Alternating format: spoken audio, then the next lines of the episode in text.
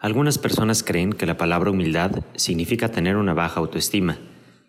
Algunos creen que es hablar mal de sí mismo o que se ponen de tapetes para que los demás los pisen. La humildad es todo lo contrario.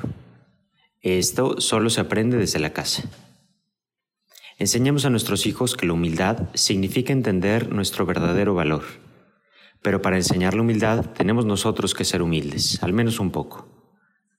Es importante entonces preguntarnos, ¿qué es esto de la humildad? ¿Estoy o no estoy viviendo la humildad en mi propia vida? Y también cómo puedo enseñarle a mis hijos este valor.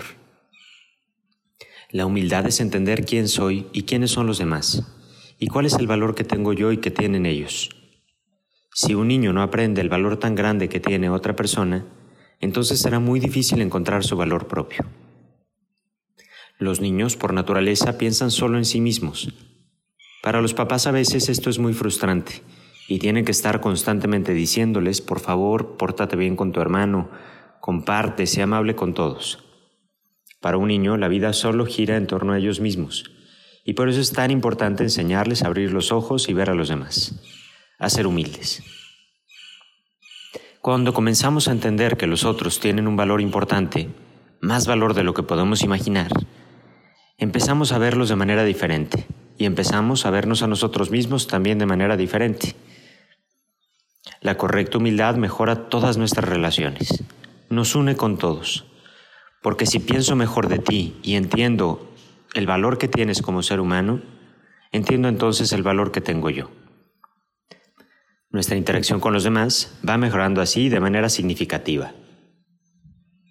La humildad le ayuda a los niños entonces a entender que el mundo es mucho más grande de lo que ellos son.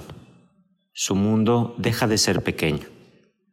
La lógica de la mente de los niños cuando ellos entienden la humildad es que tengo ciertos dones, que tengo cosas para las que soy muy bueno, unas valores y virtudes. Y esto les ayuda a no estarse culpando o regañando a sí mismos todo el tiempo, cosa que la mayoría de los adultos hacemos.